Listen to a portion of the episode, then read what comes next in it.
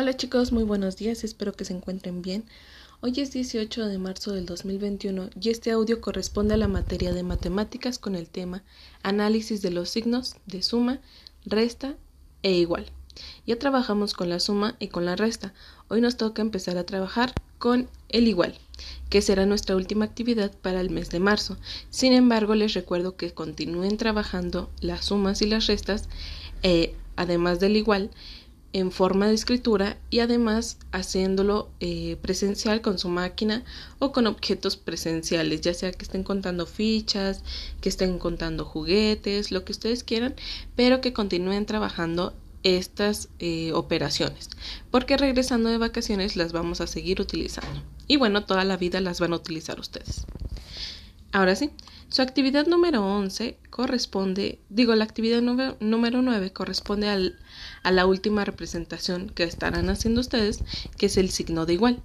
El signo de igual se coloca en el punto 2, 3, 5 y 6 en el braille, que si se dan cuenta es como la G baja, que también muchos lo conocen de esta manera, G baja.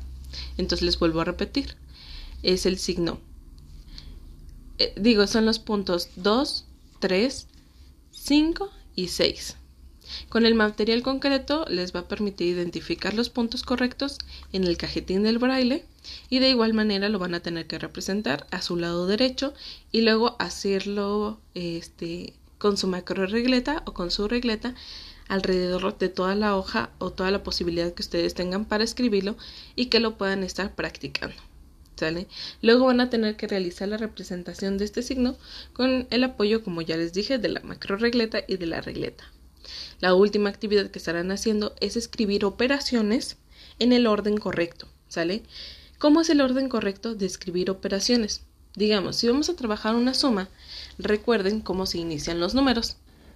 Exactamente, se inician colocando el signo numérico, que es el punto 3, 4, 5 y 6. ¿Sale? Después tenemos que colocar el número que queramos trabajar. Bueno, ya teniendo el número, nosotros tenemos que trabajar el signo de suma. ¿Sale? Tenemos que poner el signo de suma. Después del signo de suma, tenemos que colocar lo que es el, de nuevo, el signo numérico y después del signo numérico colocamos el otro número al cual vamos a estar sumando. ¿Sale?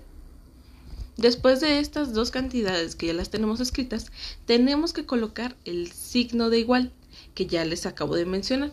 Es el punto 2, 3, 4, 5 y 6. Después de este igual, el igual significa el resultado.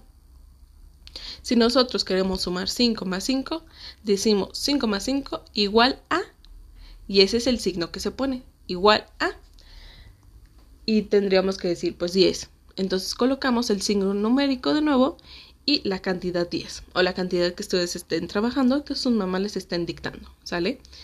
Entonces, esta actividad eh, no la estarán haciendo Juan ni Max, pero ellos sí van a estar continuando representando el signo de igual. ¿Sale? Y los demás signos, repásenlos todos, vayan repasándolos, al igual que las actividades, vayan diciéndoles qué significa el igual y para qué funciona, ¿sale? Entonces, esa será su actividad por el día de hoy. Recuerden, ya su última actividad del mes de marzo. Igual si tienen duda, me pueden mandar mensajito y yo se los voy a estar respondiendo.